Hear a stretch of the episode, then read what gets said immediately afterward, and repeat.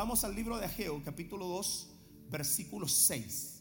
Ageo, capítulo 2, verso 6. Dice, porque así dice Jehová de los ejércitos, de aquí a poco yo haré temblar los cielos y la tierra, el mar y la tierra seca. ¿Cuántos creen que nosotros estamos pasando hace dos años y tanto un sacudón fuerte? Si usted no se da cuenta de lo que estamos pasando, pues usted es marciano. ¿Cuántos saben que estamos pasando un sacudón fuerte? Pastor, estamos pasando en todas las áreas.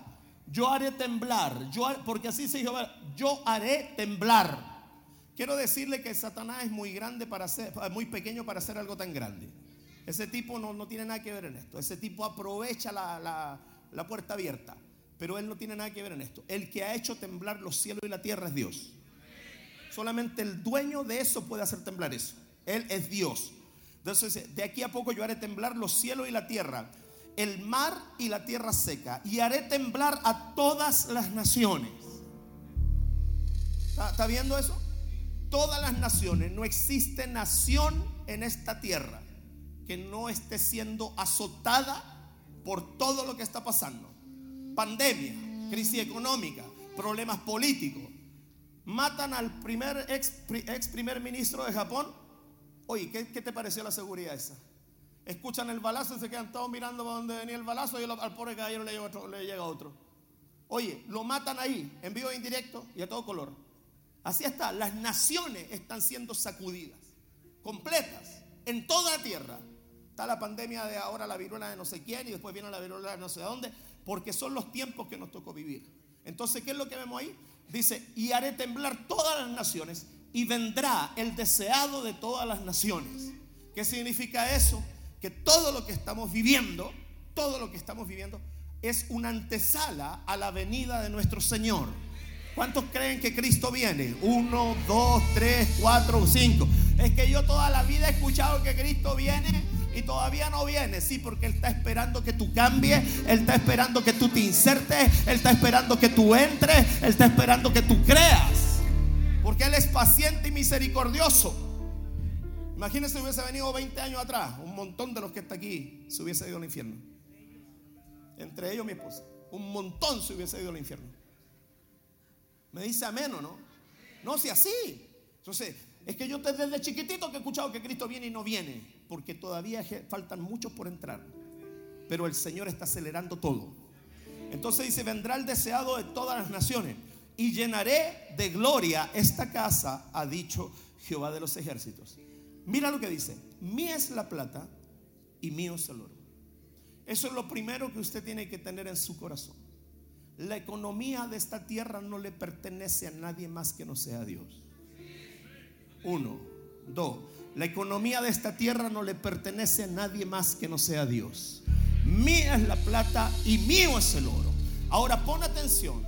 Está hablando de un sacudir. Está hablando de un, de un agitar las naciones. Está hablando de, tiempos difíciles. Está hablando de que, viene, de que viene el amado. Pero al mismo tiempo inserta inserta autoridad y propiedad sobre las riquezas. Porque él dice, mío es la plata y el oro. ¿Qué significa esto? Que él está sacudiendo todo, pero él tiene la economía en sus manos porque le pertenece a él. Entonces, ¿qué es lo que es la economía? Diga economía. ¿Qué es lo que es la economía? La economía, todos lo sabemos es lo que nosotros percibimos, lo que percibe un país, lo que percibe un reino, lo que perciben los estatus, lo que percibe la gente, lo que percibe cualquier persona producto de algo. Los países, ahora en, Etiopía, la economía de Etiopía, el café. El café, me traes un montón de café. El café, allá se cree que es la, cuna del, del café, Etiopía. Nosotros tenemos nuestra economía. ¿Cuál es la economía nuestra? El cobre.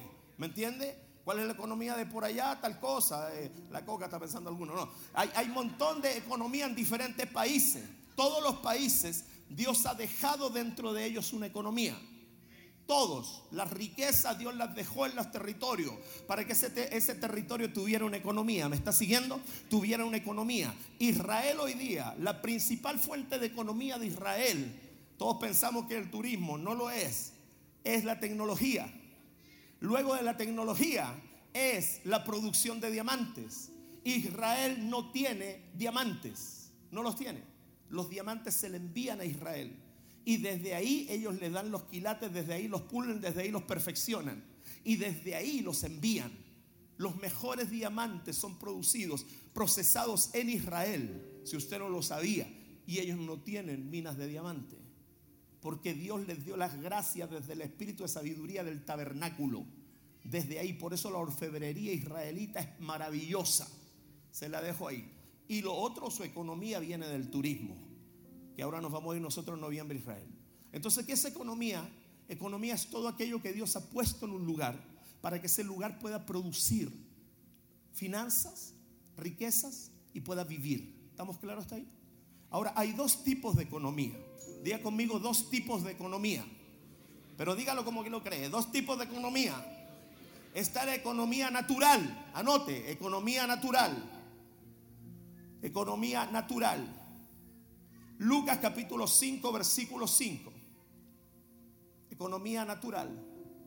Simón le dijo, maestro, toda la noche hemos estado trabajando y nada hemos pescado. ¿Le pasa a usted que se siente que todo el mes trabaja y cuando se termina el momento, lo que le llega no sirve para nada? Yo sé que aquí hay puros empresarios, pero le pregunto a los que están acá.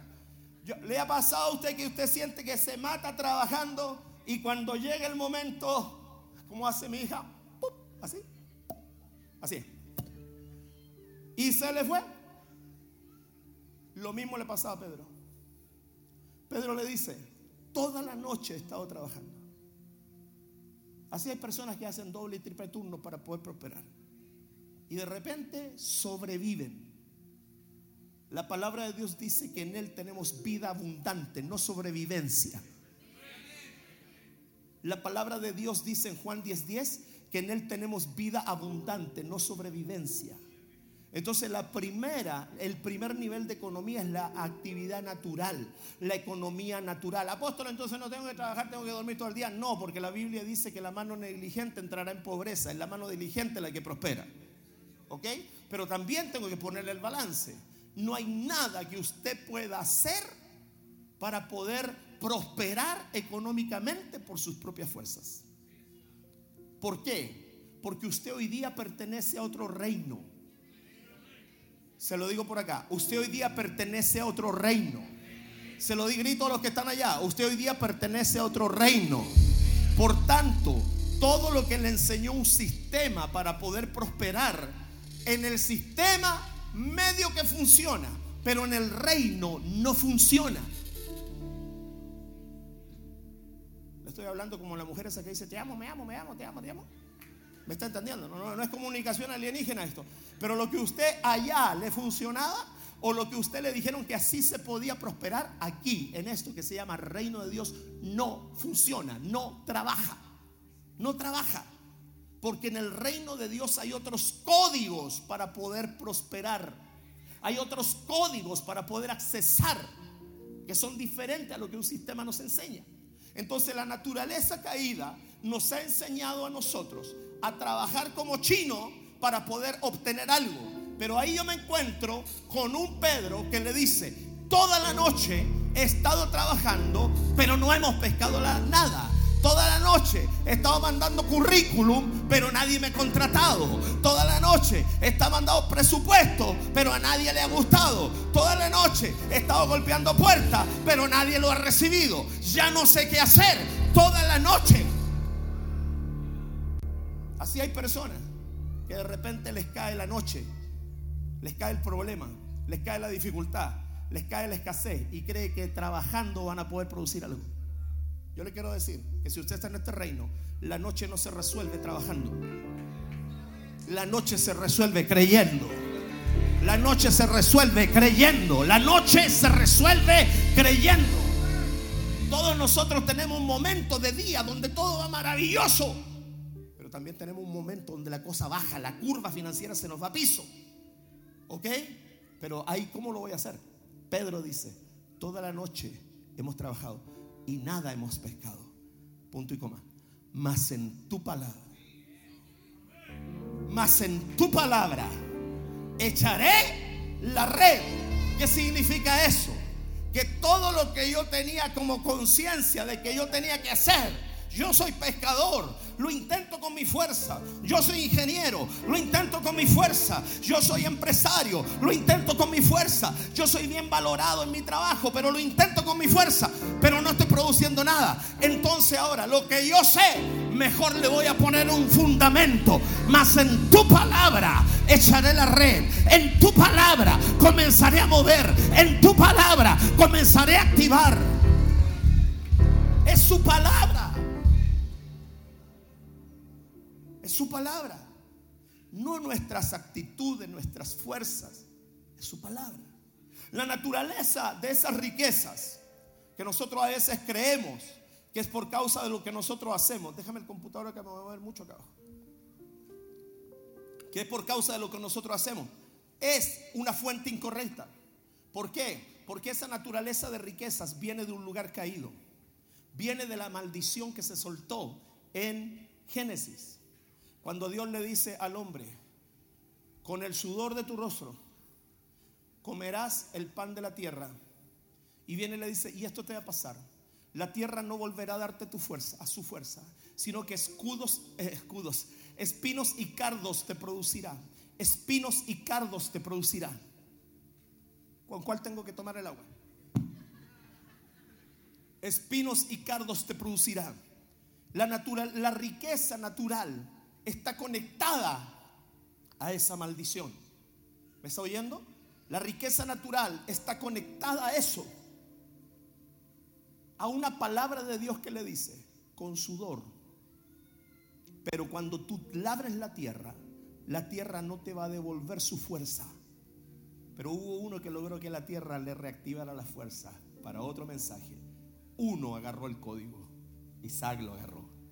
Isaac sembró en tiempo de hambre y descifró el código de la siembra y la cosecha.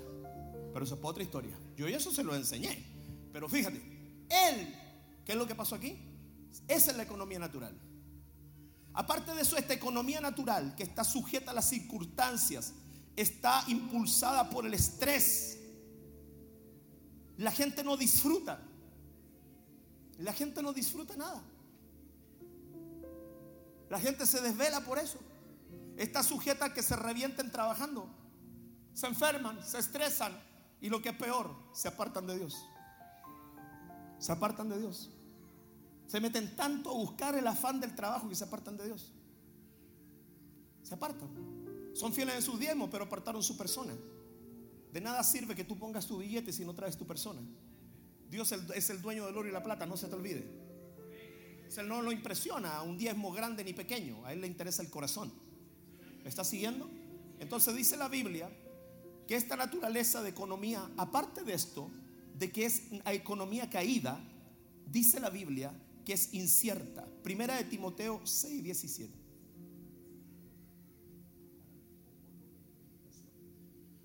Primera de Timoteo 6, 17. A los ricos de este siglo manda que no sean altivos por eso yo le quiero decir a toda persona, y lo he dicho, y el otro día hablé con unos muchachos y se los dije, yo creo que Dios quiere bendecir y prosperar y enriquecer a sus hijos. Vengo para acá. Yo creo que Dios quiere bendecir, enriquecer y prosperar a sus hijos. Pero yo te voy a decir algo. Si no te trabaja el corazón primero, te vas a poner altivo. Porque hay gente que cuando tenían una manito adelante y otra manito atrás, eran muy humildes. Yo te voy a decir algo. La humildad no se mide por lo que no tienes.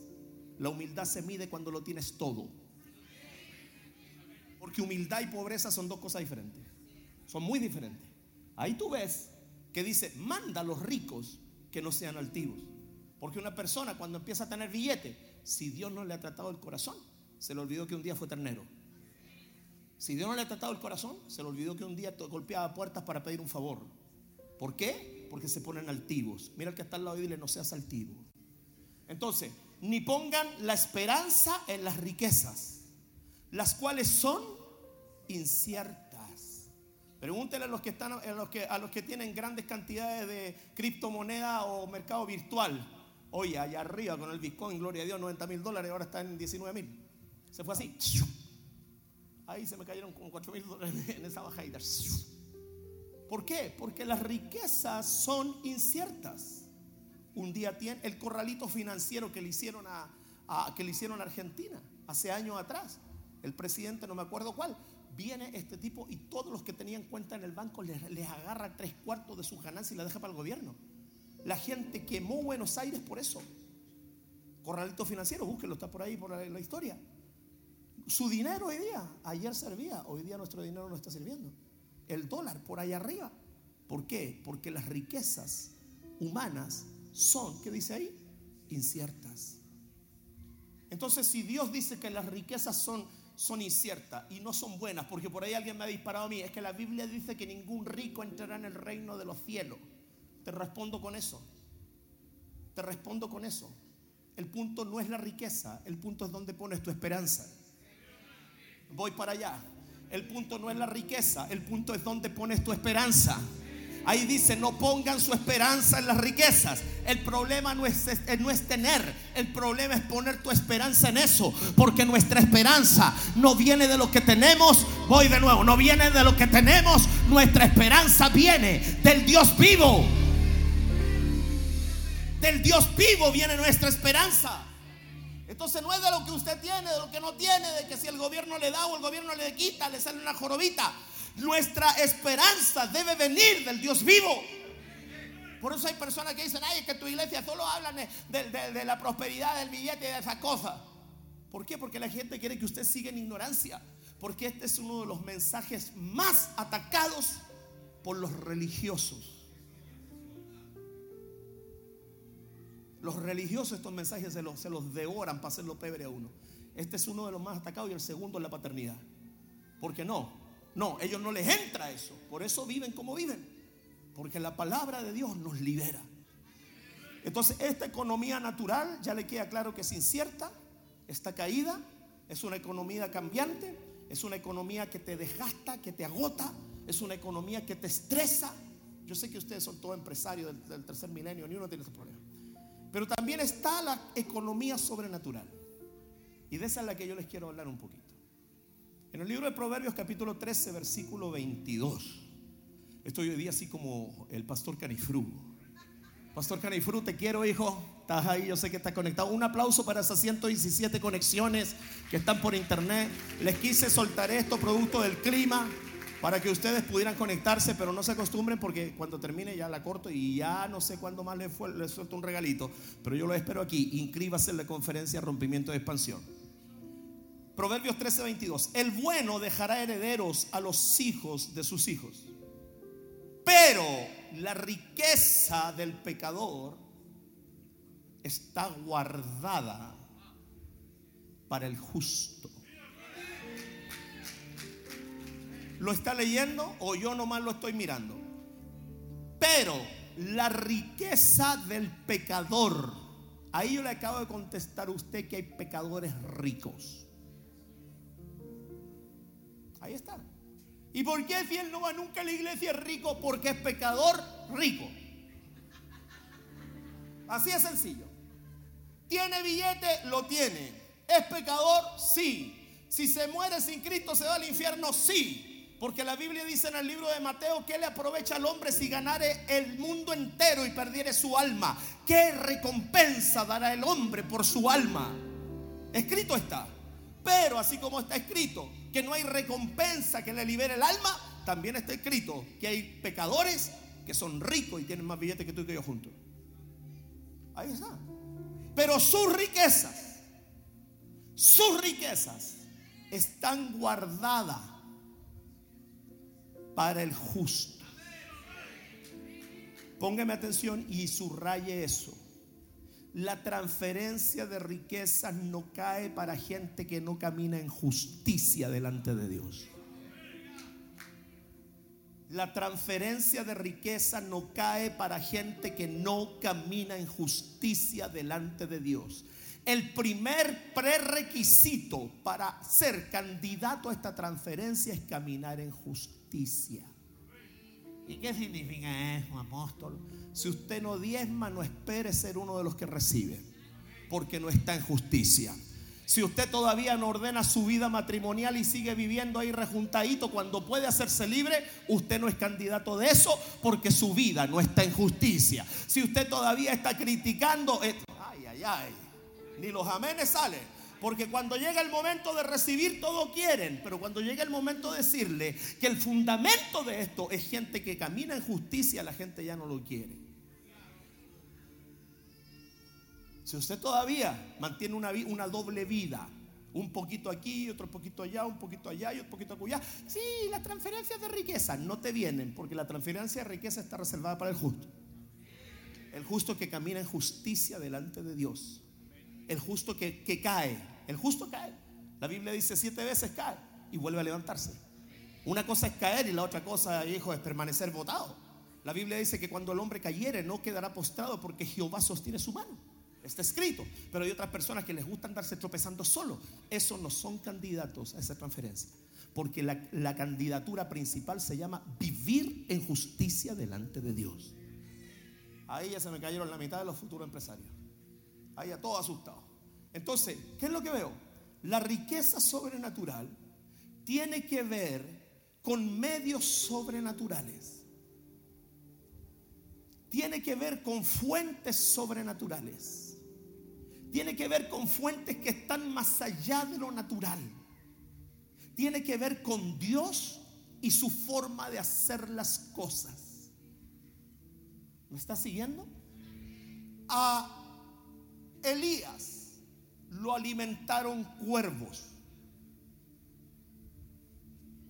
Dios no le mandó un ángel en ese momento, le mandó cuervos. Si tú te das cuenta, Elías recibió tres sustentos sobrenaturales los cuervos, el ángel y una viuda. Todo es sobrenatural ahí. Le mandó cuervos y no le mandó a los cuervos, a los vegetarianos. Le mandó en el pico del, cuervo, le mandó carne. Y todos sabemos que ese es el menú favorito de un cuervo. Porque ellos comen carne. Y en el pico del, del cuervo le llegaba diariamente a este hombre de Dios la provisión por un medio, ponga atención, antinatural. Lo natural, que el cuervo se coma la carne. Lo no natural, que la tenga ahí y no la pueda comer. Porque la riqueza del pecador, no, voy para allá. Porque la riqueza del pecador está reservada para el justo. Entonces el cuervo dijo, eh, Dios te está llamando. Y el cuervo venía delante del Señor, sí Señor, mande.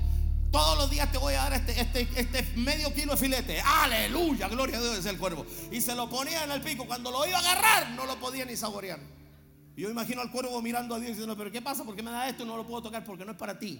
Porque tú solamente eres un mensajero. Tú solamente vas a aportar algo. Pero esto que yo te estoy dando no es para ti. Cuando tú caminas en esa economía sobrenatural, hay gente que está aportando algo que no es para ellos. Negocios que no son para ellos. Beneficios que no son para ellos. Cosas que ellos las tienen, las portan, pero no las pueden devorar. No las pueden consumir ¿Por qué? Porque Dios los está usando simplemente como un instrumento para transportarlo.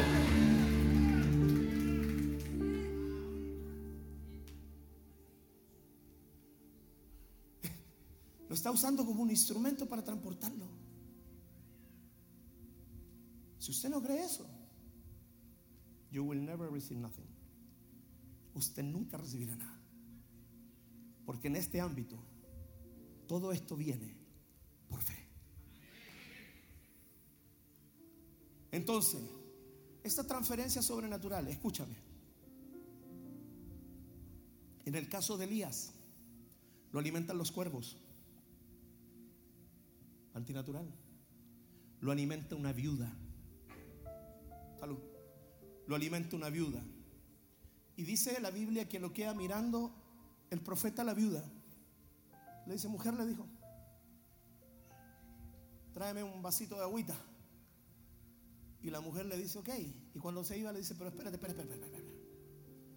¿Qué tal si me preparas una tortilla también? ¿La queréis con vista al mar? ¿Cómo la queréis?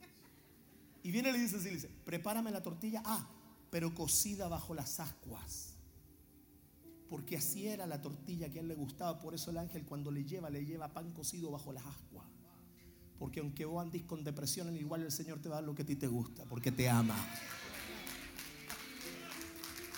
Aunque vos andes con las patas a la rastra, el Señor igual te va a dar lo que a ti te gusta, porque te ama. Le mandó al ángel no con un pan duro, le mandó al ángel con un pan cocido bajo las aguas porque sabía que era el pan que a Elías le gustaba. Entonces viene y le dice, pero prepárame una tortillita cocida bajo las aguas, así, ¿ah? al rescoldo. ¿Mm? Y viene la mujer lo que va mirando y le dice, ciertamente yo no tengo para eso. Y fíjate, si yo te preparo a ti, me muero. Y viene el hombre y le dice así, no te vas a morir pero prepárame esta tortilla. Primero para mí. Atento, es un desconocido que te está golpeando la puerta. Primero para mí, le dice. Segundo para ti. Y tercero que coma tu hijo. Fíjate lo que hizo. Le cambió el orden natural de las cosas. Porque no se supone que una madre deja de comer para darle a su hijo. Se lo dije delante. En el ámbito espiritual las cosas no funcionan como funciona lo natural. Es un desconocido que le está diciendo, prepárame a mí primero, después prepárale a ti y cómetela tú. Y con lo que te sobre, prepárale una torta a tu hijo. Porque así dicho Jehová, la, la harina de la tinaja y el aceite no escaseará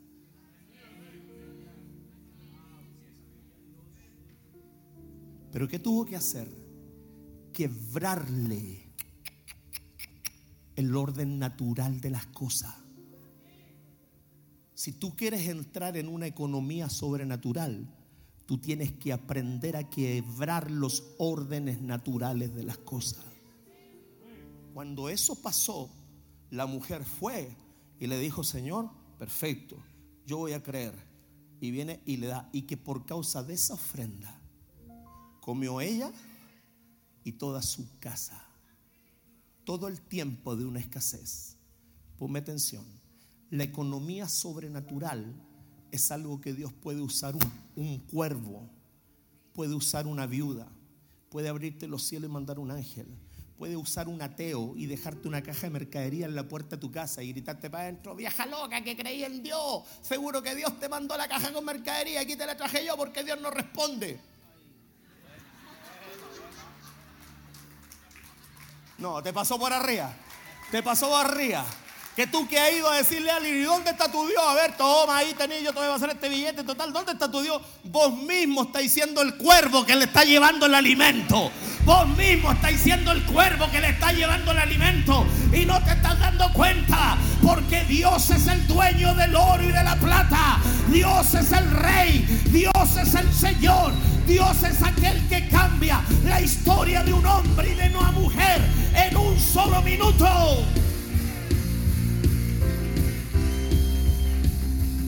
Dígame.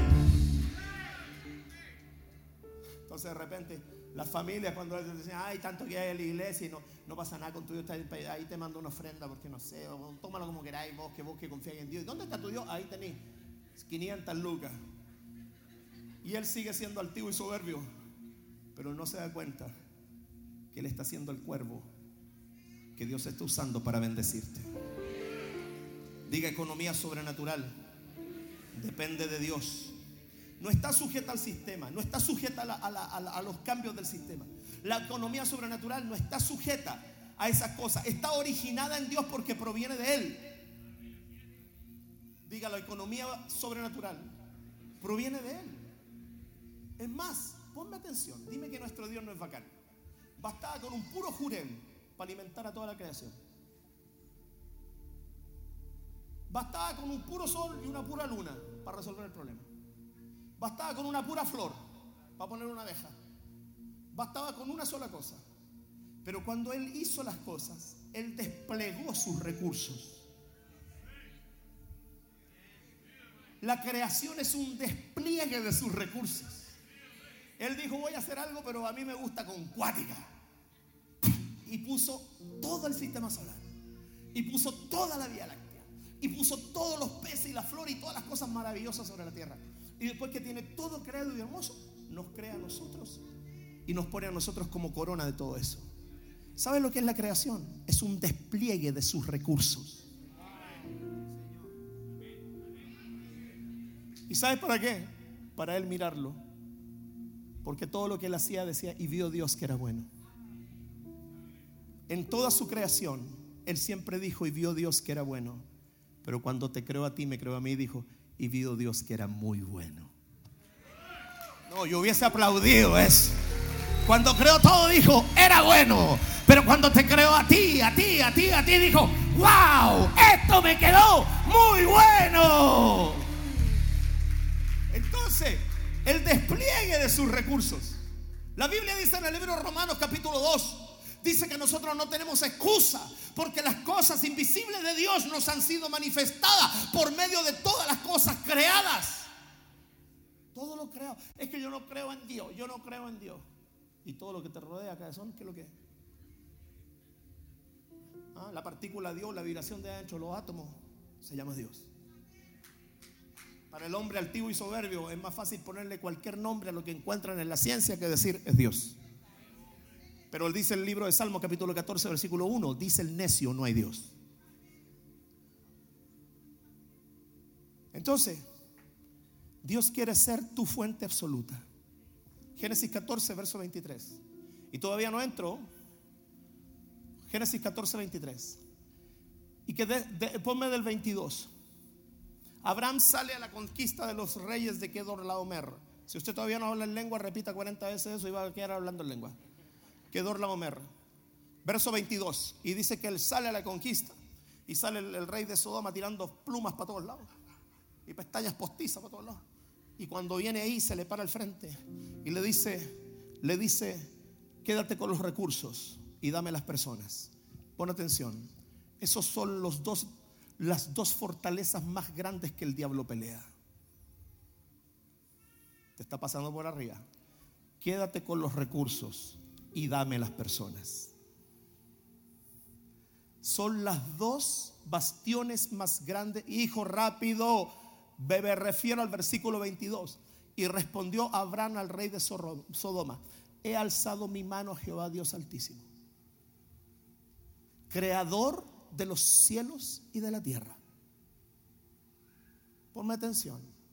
Si tú quieres caminar en esa economía, tú tienes que aprender a alzar tu mano al Dios altísimo, como el creador de los cielos y de la tierra.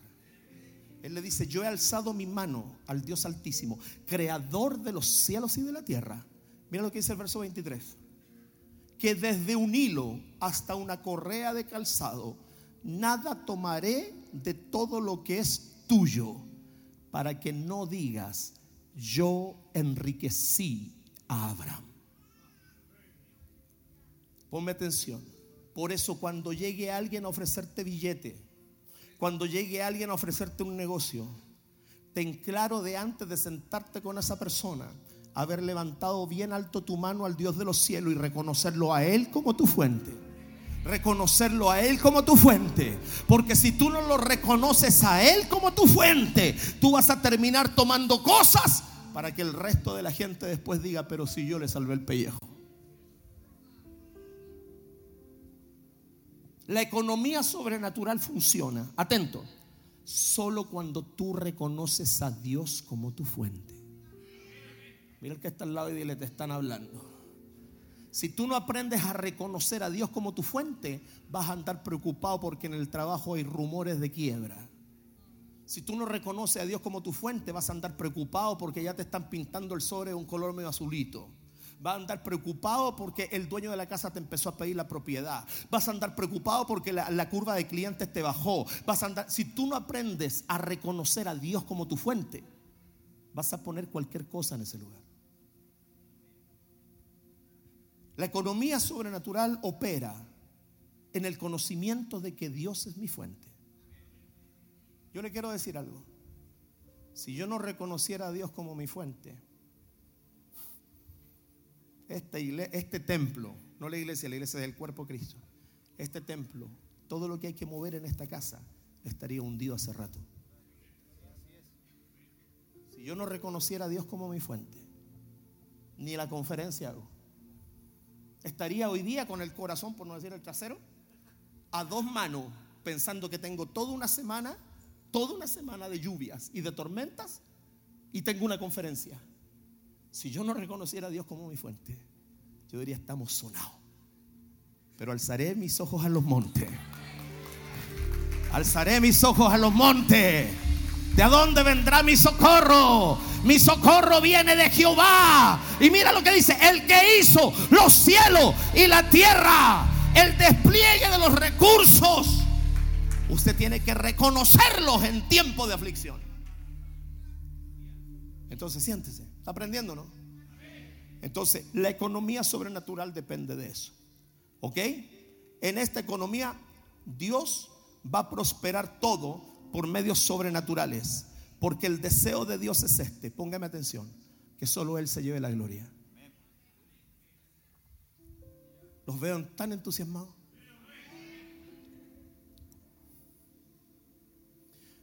Anota una señal. Anótala. Una señal de una persona que tiene a Dios como su fuente. Anótala. Esta es una característica de una persona que tiene a Dios como su fuente.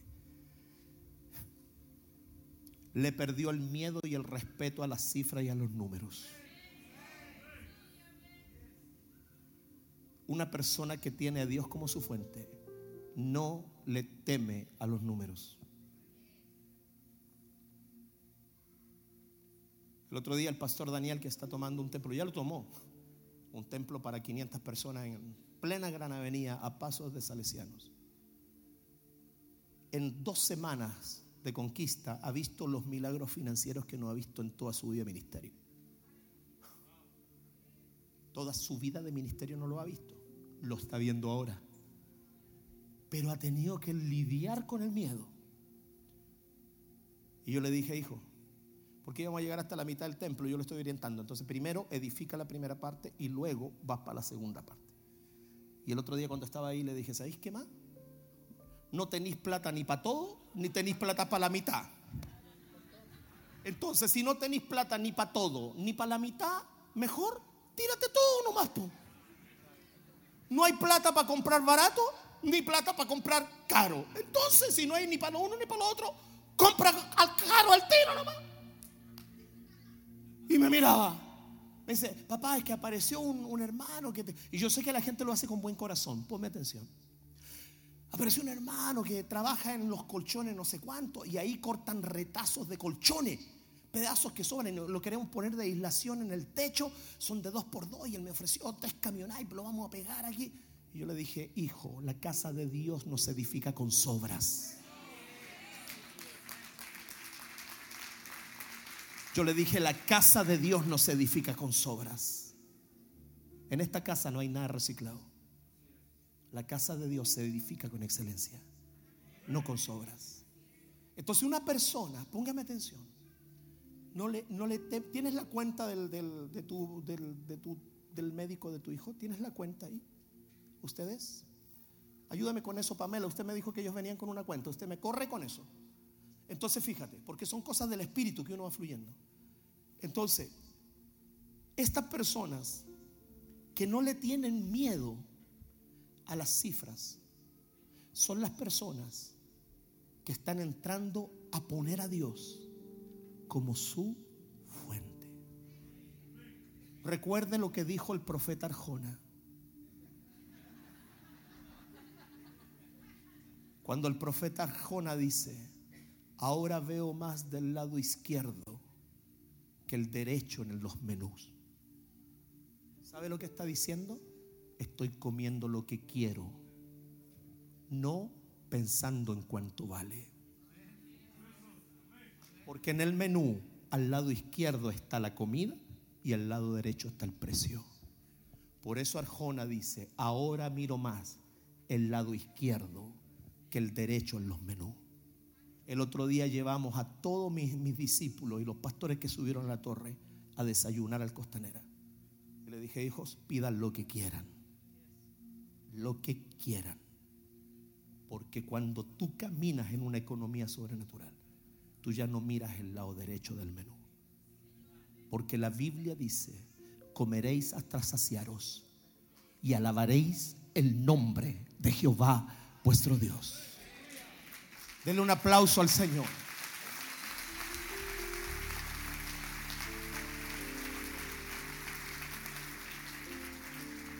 ¿Qué Dios? ¿Qué Dios se ha provisto? Anótelo. Para estos tiempos, activar esa economía sobrenatural en nuestra vida. Y aquí va. Dios se ha provisto mantos apostólicos y proféticos. Y aquí viene el, primer palo. Si usted no cree en el ministerio apostólico y profético, usted seguirá haciendo be, esperando que lo lleven por allá a comer algún pasto verde.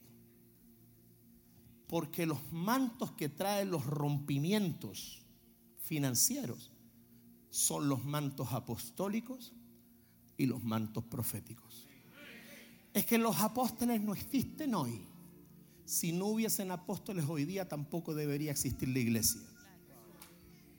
Porque la Biblia dice en el libro de Efesios capítulo 4 versículo 2 que él mismo constituyó a unos apóstoles, profetas, evangelistas, pastores y maestros para la edificación de los santos mientras haya santos, esos cinco ministerios tienen que estar. Punto. O sea, usted no me puede decir que estando en una iglesia apostólica, usted todavía cuestiona si es de Dios o no es de Dios. Porque yo de ahí le voy a decir cuál es la llave principal por la cual estos mantos desatan. ¿Está recibiendo? Dios proveyó mantos apostólicos y proféticos. Apóstoles que a mí todavía no me entra ese asunto. Yo le voy a decir algo. Si el manto apostólico y profético no estuviera en el corazón de Dios, Dios no envía a Moisés y a Elías en Apocalipsis.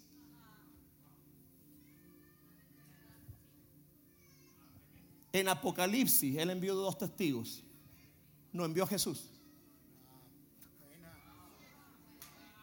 Porque Jesús es el príncipe de los pastores, el sumo sacerdote.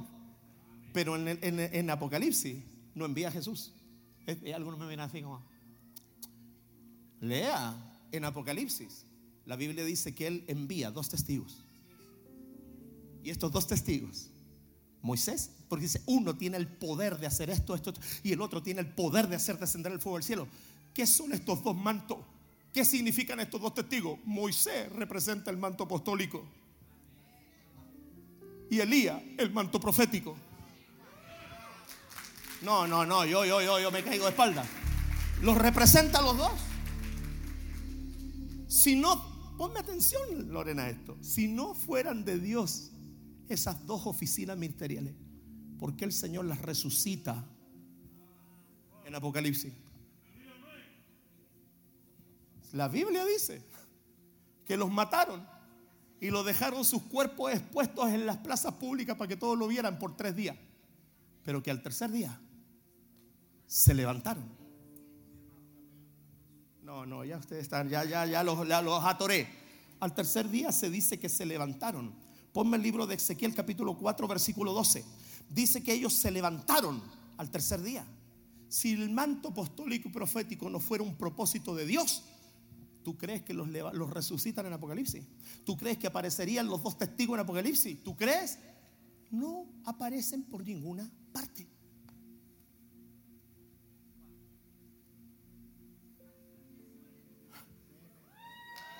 Yo ya, yo, yo ya, ya estaría. Yo ya estaría. Eh, no.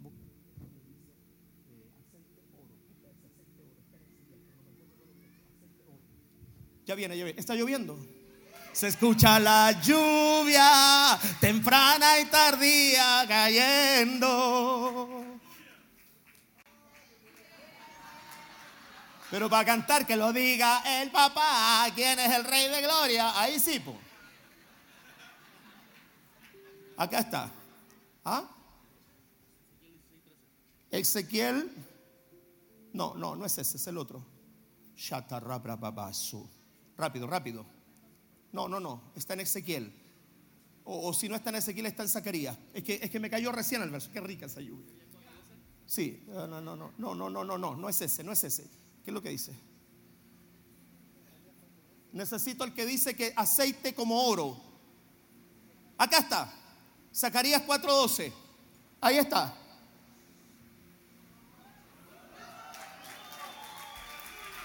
No, yo estaría, los intercesores deberían estar gritando. Los intercesores deberían estar celebrando. Años de sequía, años de sequía. Por eso han subido a la torre, por eso han hecho oración 24/7, por eso han clamado. Esto no es una coincidencia, es la acumulación de un año completo de un pueblo que sabe que la oración del justo puede mucho. Carrababaya. Cuando subimos el año pasado a la torre, Dios le dijo a mi esposa algo. Cuando ella dejó la lengua hasta el ombligo, gritando por la lluvia. ¿Qué fue lo que Dios te dijo parafraseado? No se acuerda, no se acuerda. ¿Qué tú crees que con una subida iba a estar? Dios le dice, ¿y tú crees que con una subida que hiciste a la torre va a bastar para que el cielo se rompa? Y de oración, había que seguir subiendo el sacrificio. No era con una sola vez y que tenía que seguir subiendo. Un año no han parado de orar. Porque la Biblia dice que Elías era sujeto a pasiones y oró fervientemente para que el cielo se cerrara y no llovió sobre la tierra durante tres años. ¿Ah? Y dice, porque la oración del justo puede mucho. Entonces, si Elías oró para que no lloviera, Aquí se oró para que lloviera. Y ahí está el resultado. Bendito sea el Dios que oye. bendito sea el Dios que oye. Bendito sea el Dios que quiebra la maldición. Le mandé a todos mis pastores anoche el mensaje que yo tengo de los misterios de la lluvia. El mensaje sobre los misterios de la lluvia.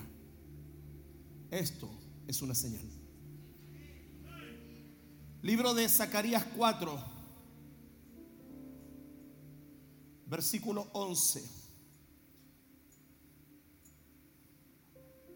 Libro de Zacarías 4, versículo 1, perdón, 2, rápido. Y me dijo, ¿qué ves?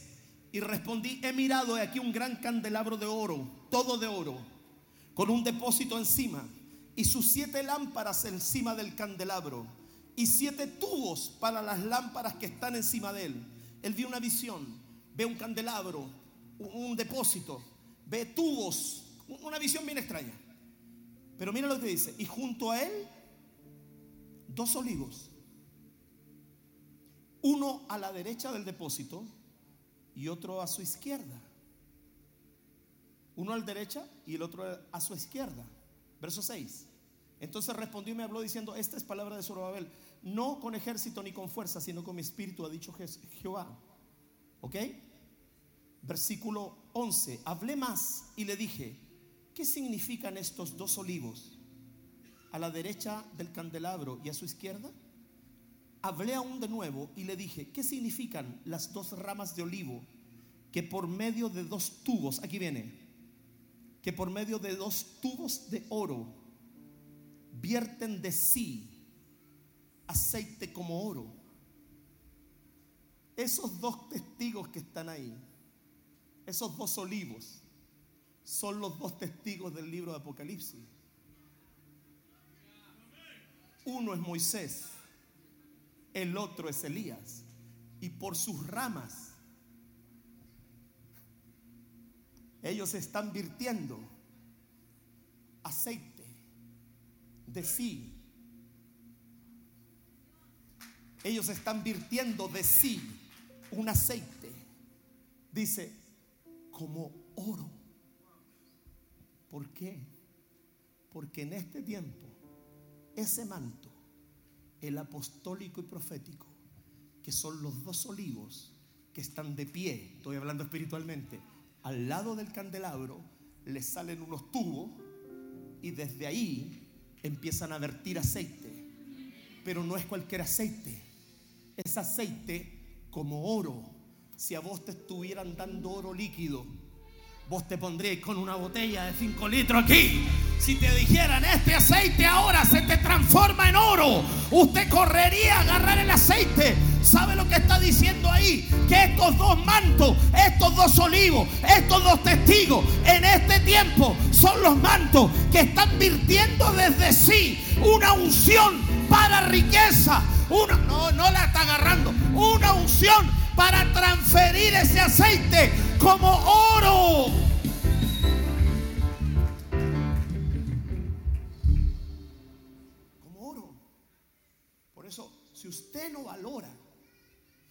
Manto apostólico y profético y usted lo rechaza, usted se está perdiendo que te apunten con el tubito. Que te apunten.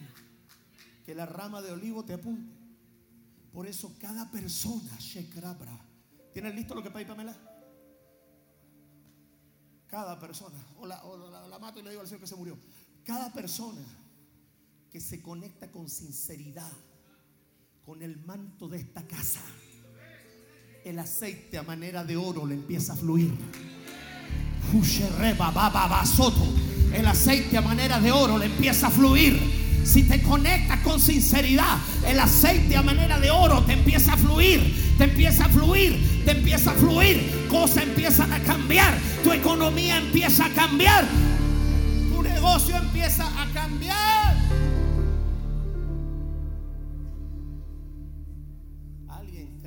Ahí con las patas a la racha.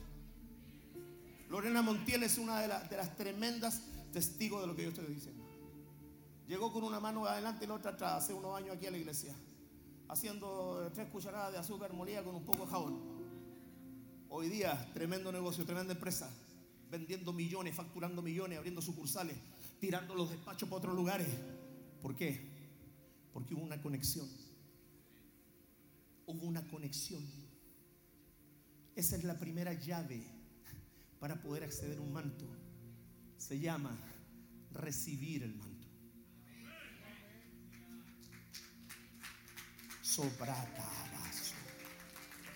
Estoy soltando bueno hoy día. Recibir el manto. Jesucristo dijo, si alguno recibe un profeta, por cuanto es profeta, recompensa de profeta recibirá. En el ámbito del espíritu, los mantos sueltan por reconocimiento. A Jesús los demonios lo miraban le decía, yo sé quién eres. Eres el santo, el Hijo del Dios viviente. Si los demonios lo reconocían, ¿cómo todavía hay hijos de la casa desconfiando del manto que los cubre? Porque tienen miedo. Y el miedo es el que te produce la incredulidad. El manto de un hombre de Dios se suelta, se libera ese aceite como oro por medio del reconocer, del recibir. El que recibe un profeta por cuanto es profeta, lo dijo Jesús, recompensa. no, es que para mí solo existe, para mí eso no, eso no llegó. Perfecto. Te quedaste buscando los pastos verdes en la unción pastoral. ¿Eso es malo? No, porque Jesús es el príncipe de los pastores. Te quedaste buscando los pastos verdes, no problema. Pero los que tocamos el manto apostólico profético, esos somos los que estamos recibiendo esa transferencia. Y esa transferencia opera por reconocimiento. ¿Está aprendiendo, no? Entonces, Dios proveyó estos mantos para desatar estas economías. Por eso cuando yo me topé al apóstol Rennie McLean en una tienda, oye, y le corrí al lado, Uncle Rennie, y me queda mirando y me hace, porque se asustó, ¿sabes por qué? Porque la gente se asusta. Nosotros nos asustamos de que a veces alguien nos vea en una tienda comprando un par de zapatos. Porque tenemos dos opciones. Se nos acercan para saludarnos o nos toman la foto para difamarnos. Él se asustó. Se asustó. Y yo le digo, ¿qué crees, uncle? I love you. My daddy, Apostle Maldonado, teach me, honor you. Mi papá me ha enseñado a honrarlo. Y quedo mirando al vendedor y le digo, esas zapatillas las pago yo. Le digo, yo voy a sembrar estas zapatos en usted. No, me dijo, no, yo lo voy a hacer. Porque usted me ha enseñado honra y mi papá me ha enseñado honra. Yo lo voy a honrar. 700 dólares me costaron las zapatillas. Alabado. Y yo miraba las tarjetas, les profeticé, yo decía, tarjeta en el nombre de Jesucristo. Ahora que te reconozca esta cuestión de maquinita, que te reconozca. ¿Y sabe lo que hice? Accesé. Porque la segunda llave de acceso se llama honra.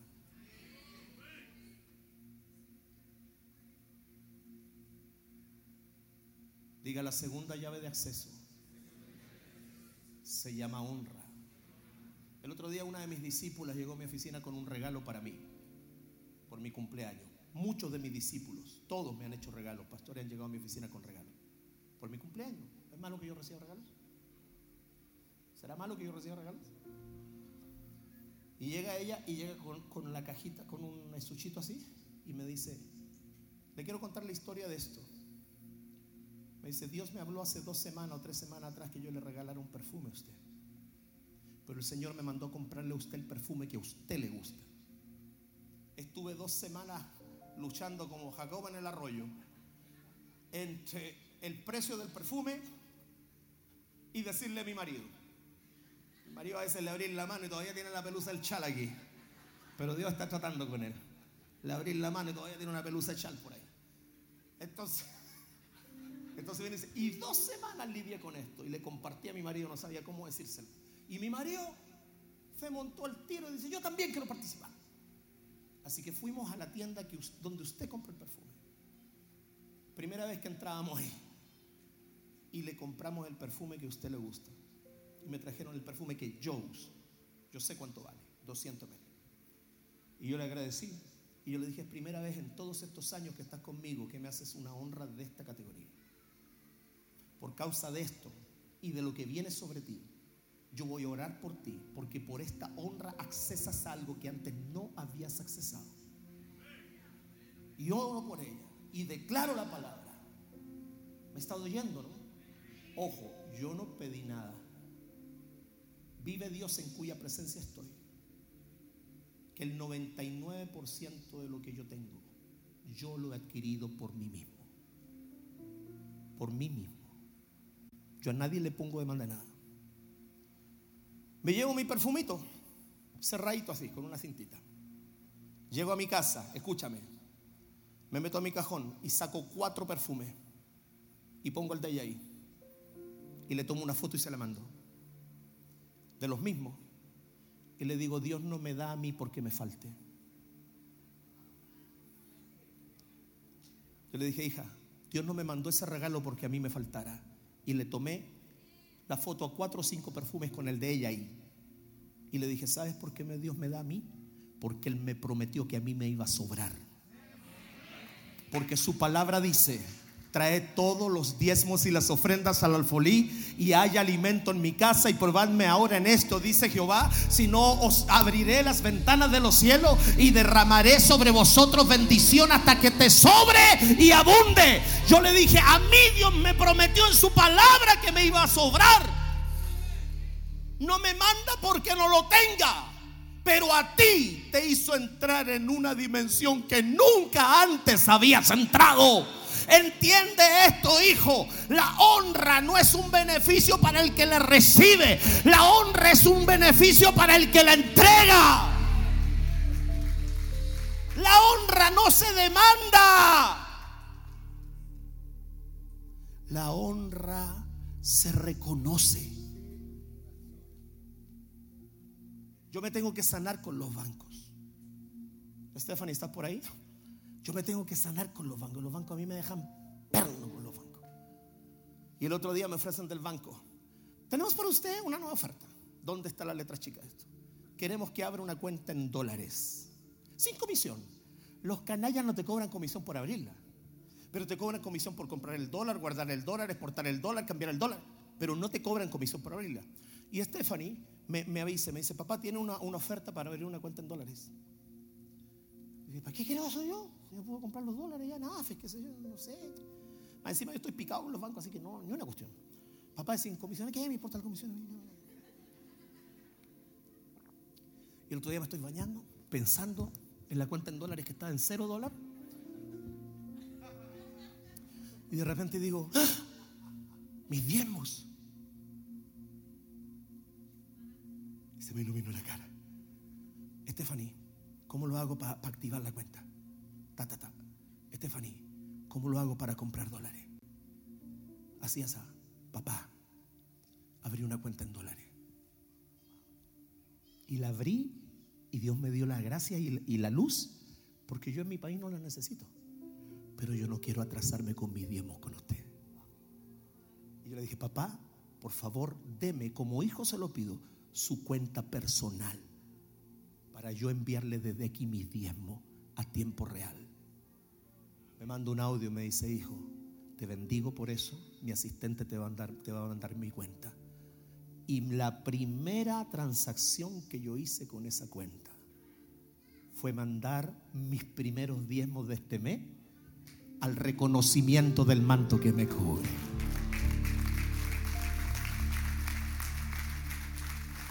La honra no se demanda, se reconoce.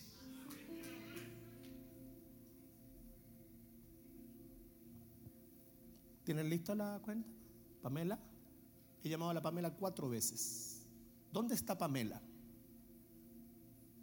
La honra se reconoce, no se demanda. Diga manto apostólico, manto profético Diga manto apostólico, manto profético. Se lo hago bíblico para empezar a aterrizar la primera parte. Porque en los próximos 15 minutos voy a pedir que me pasen esa cuenta. Porque yo voy a predicar lo que voy a predicar con la cuenta en la mano.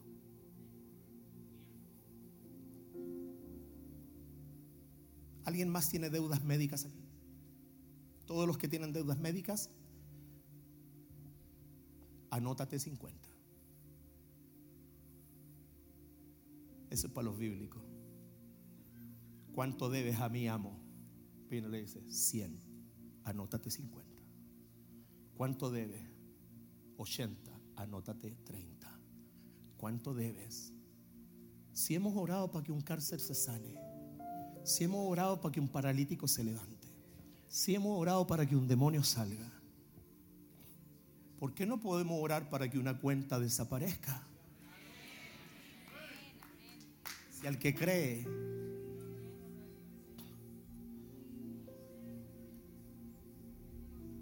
Todo le es posible. Los que tienen deudas médicas, quiero que anoten en un papel esa deuda. Porque en el nombre de Jesús yo voy a orar como apóstol de Jesucristo para que esa deuda se desaparezca, se rebaje, se olvide.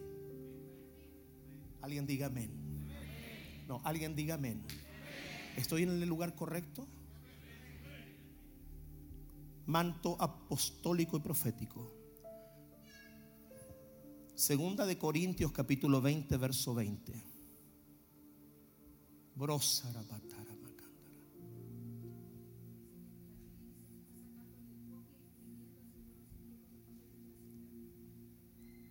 Eh, Crónicas capítulo 4, versículo 20. Perdón, capítulo 20, verso 20. Dice así. ¿Cuántos creen que Dios puede hoy día a través de este mensaje cambiarle su, su finanza?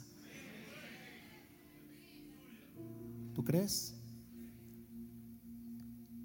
Cuando se levantaron los, el desierto de Tecoa, y mientras ellos salían, Josafat, estando en pie, dijo: Oídme, Judá y moradores de Jerusalén, creed en Jehová vuestro Dios y estaréis seguros. Creed a sus profetas y seréis prosperados. ¿Cree en Dios? Va a estar seguro. Pero si usted le cree a sus profetas, usted será prosperado. La palabra prosperidad no solamente significa tener recursos, significa accesos, recursos y personas. Significa ir hacia adelante, significa progresar en la vida. No hay nadie que se levante pensando ese día en ser un fracasado. Porque si el fracaso no traumara, usted no estaría en depresión nadie, nosotros los seres humanos no fuimos diseñados para el fracaso. Por eso cuando algo no nos resulta nos frustramos. ¿O alguien sale feliz cuando le cierran la puerta en la cara? ¿Qué te provoca cuando tú querías algo y te lo cierran en la cara? ¿Qué te provoca? ¿Te frustra? ¿Te amarga? ¿Te duele? Porque dentro de ti hay una genética que dice, no fuiste creado para fracasar.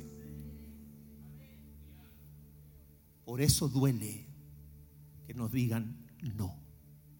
Y la mayoría de las veces te dicen no después de revisarte tus liquidaciones de sueldo. Pero yo conozco un Dios que tiene el poder de hacerte prosperar, de hacerte ir adelante, de comprar sin dinero y sin precio. La Biblia dice, compren sin dinero y sin precio. Dice la Biblia. La Biblia dice, compren sin dinero y sin precio. Y ahí, ahí viene el religioso y dice, sí, pero dice que compremos vino y leche y aceite. Te invito a que te hagan un combinado de leche con vino a ver cómo va a quedar. Una semana churrete. Y los moradores de Jerusalén, creed en Jehová vuestro Dios y estaréis seguros. Creed a sus profetas y seréis prosperados.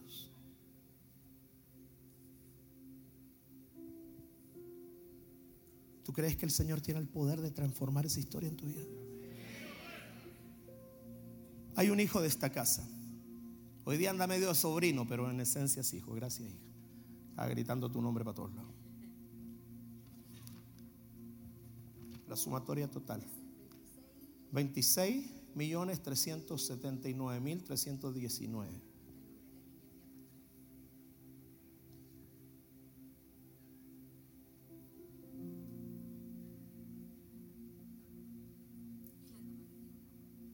La tuya, Tamara, la tienes? ¿Sí? Tráemela. La palabra de Dios dice así. ¿Ya? ¿Y las que han llegado cuánto suman? Bueno, tráigame la suma completa de las que han llegado. Yo creo en un Dios.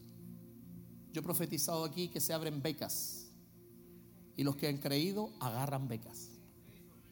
Yo he profetizado que vienen autos nuevos y los que han creído agarran autos nuevos. Yo he profetizado que vienen casas y los que han creído han comprado casa. Yo he profetizado que se abren negocios y los que han creído abren negocios. Yo he profetizado que ha habido expansión y los que han creído expandieron. ¿Por qué?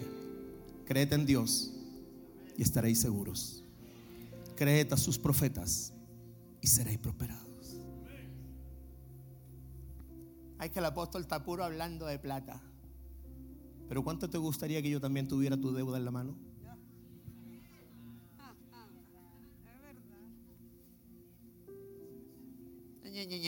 Pero te gustaría que yo tuviera tu deuda en la mano. Esta deuda son casi 27 millones de pesos por salvar la vida de una hija. por salvar la vida de su hija, casi 27 millones.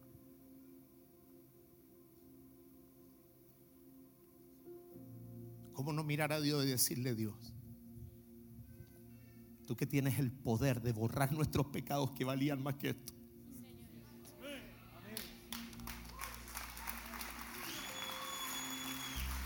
Si a la, a la larga la palabra remisión, la palabra redimir significa liberar de una deuda.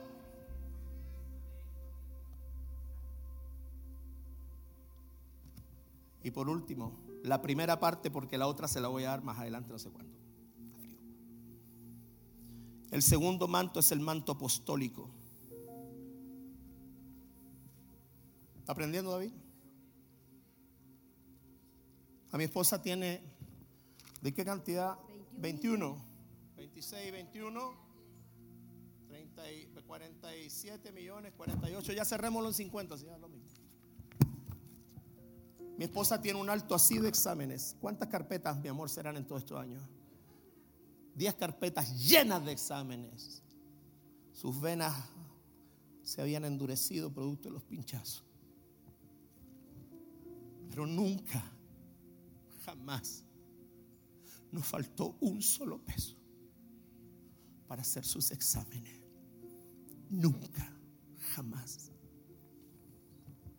La última cita que tuvimos en la clínica Las Condes, una eminencia de la, de la reumatología en Chile, empieza a hablar y dice, este tratamiento que yo le voy a ofrecer a usted, le dijo, es el tratamiento, el mundo ideal. Con este tratamiento usted tiene que quedarse hospitalizada aquí una noche. Pero con este tratamiento es el mundo ideal. Usted sale flotando de aquí y con 25 años menos. Y viene y yo le digo, perfecto. Y viene y me dice, y nos queda mirando y dice, pero es caro. Yo lo quedo mirando, le dije, yo no pregunté eso. ¿Sirve? Sí, es el mejor, pero que venga la doctora del otro lado y llama a otro doctor del otro lado. Y sí, bla, bla, pero ese, uy, pero es caro. Yo no pregunté eso. ¿Sirve? Sí sirve. Entonces, gente para que se lo venga a hacer. Es que no es solo una terapia, son dos terapias.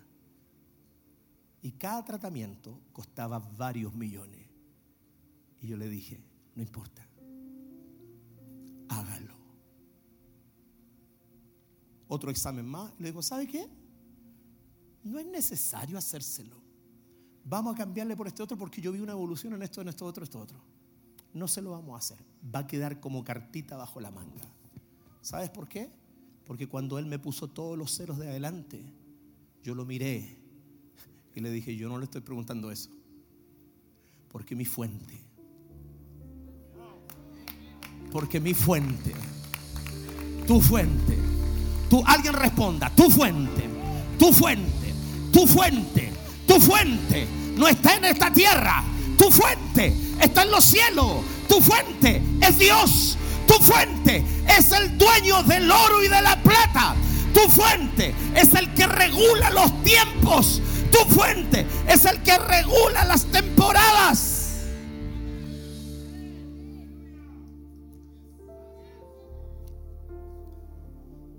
Gracias, Señor. Hechos capítulo 4, versículo 35. Voy terminando. Aleluya. ¿Cuántos creen? ¿Cuántos creen? Lo único que yo quiero que usted crea hoy día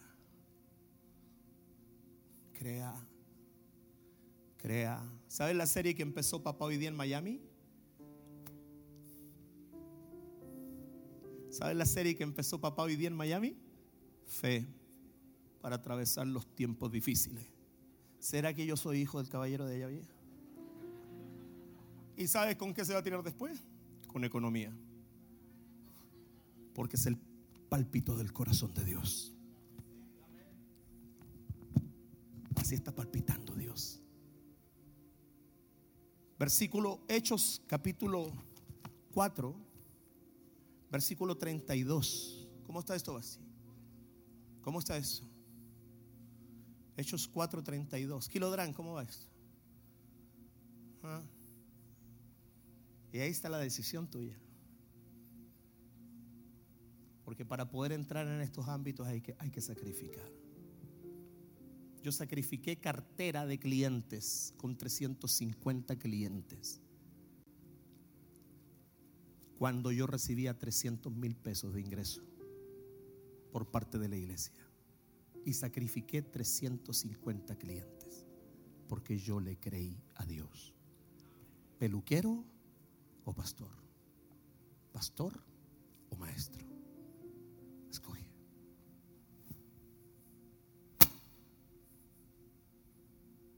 La primera intención de Pedro cuando se le cerró todo fue volver a las redes. Si hay algo que yo sé, es que yo no soy de los que retroceden. Es que me está yendo mal. Avanza. Mantente como viendo al invisible. Y la multitud de los que habían, de los que habían, de los que habían, eran de un corazón y un alma. Y ninguno decía ser suyo propio nada de lo que poseían, sino que tenían todas las cosas en común. ¿Cómo estaba la sopa anoche? Hoy día.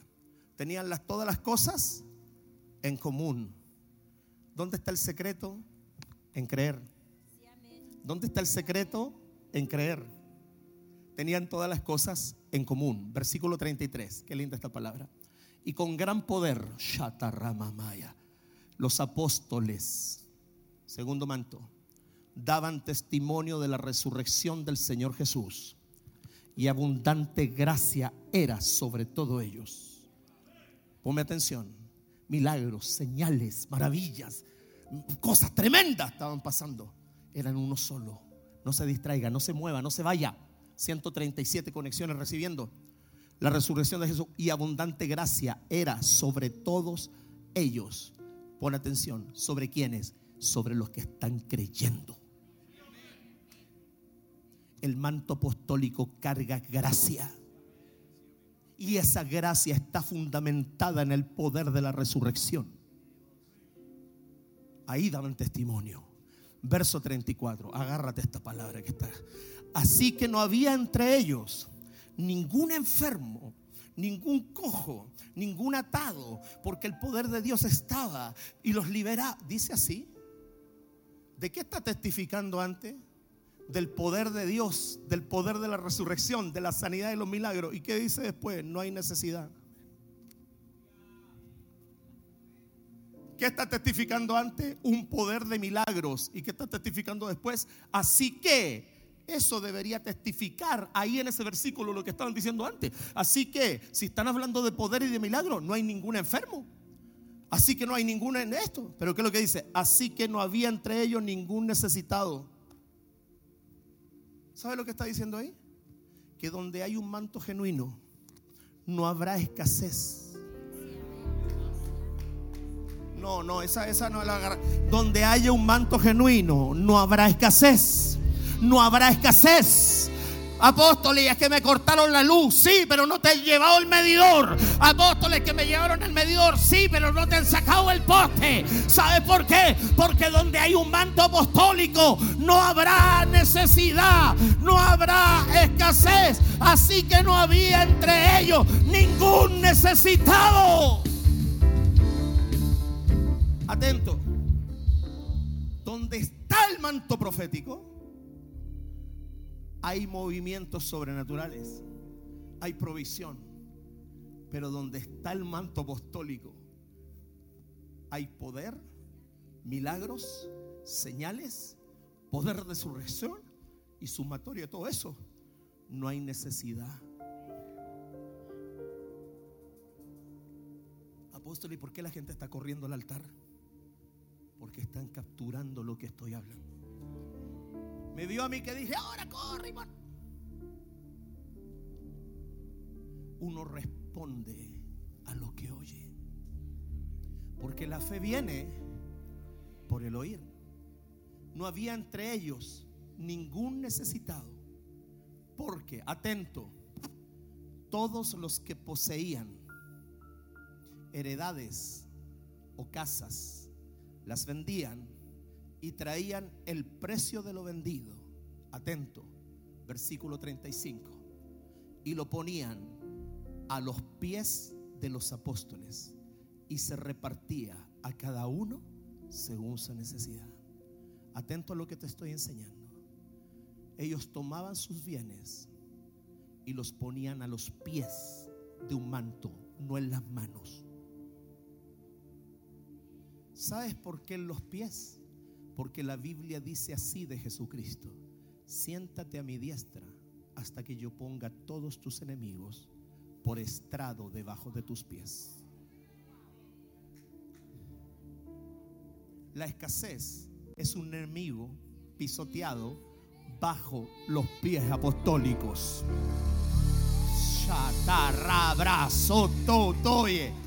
La escasez la necesidad es un, es un enemigo pisoteado bajo los pies apostólicos.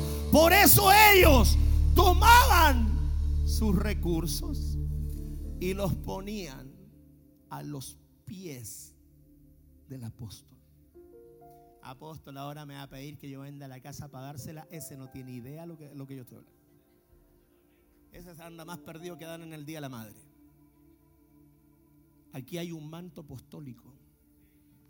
Aprenda a traer sus recursos bajo el manto, no bajo mi persona, bajo el manto.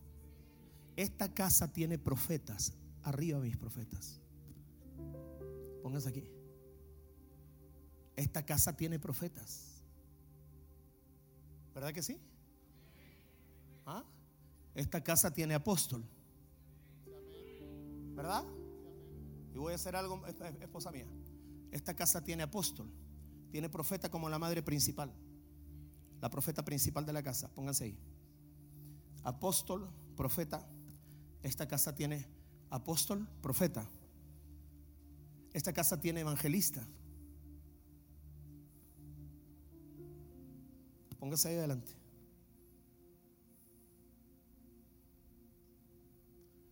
Apóstol, profetas, evangelistas. Esta casa tiene pastores, pastores, pastores. Apóstoles, profetas, evangelistas. Estoy casi completo. ¿Qué es lo que tiene esta casa? Apóstol, profeta, evangelista, pastores. ¿Usted cree que esta es una casa más o menos apostólica? Pero me falta solo una oficina para que sea un puño de una casa apostólica completa. Pero la tengo. ¿O no?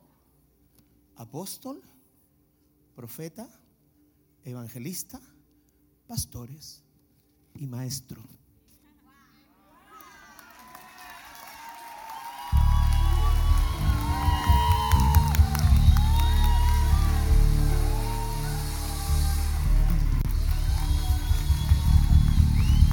Tengo. Ven a ponerte al lado de tu esposo. Yo la tengo. Va a ponerte al lado de tu esposo. Él no tenía idea que yo iba a hacer esto. Él no sabía que yo iba a hacer esto. Pero el otro día nos dijimos con mi esposa, Él es un maestro. Él es un maestro. Él es un maestro. Él tiene unción de maestro en sí mismo. Y todo el pueblo que ha estado con Él puede dar fe de eso.